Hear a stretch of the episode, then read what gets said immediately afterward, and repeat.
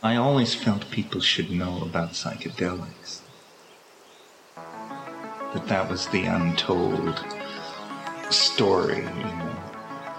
That if there was anything new to be said or brought into the cultural dialogue, it was the news that these psychedelics were not these very tricky to manufacture drugs like LSD, but that it was really about plants.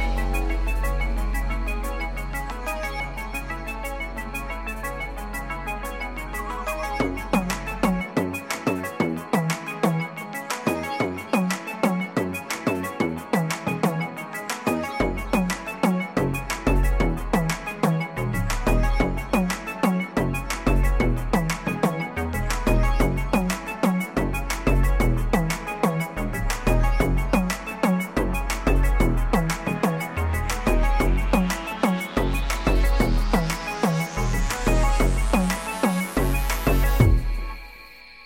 It seems to show some kind of universality of source.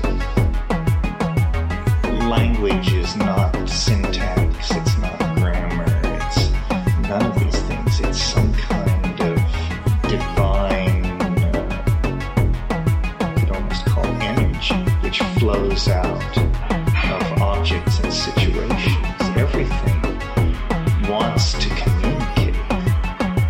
so then what the chain of being is, is somehow handing connectivity on, you know, to the next plant, animal, human being, work of art, whatever it is.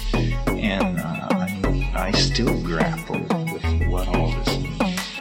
And to me, it's the most psychedelic part of the psychedelic experience is when you get the, the logos coming out of trees, the rocks, the berries.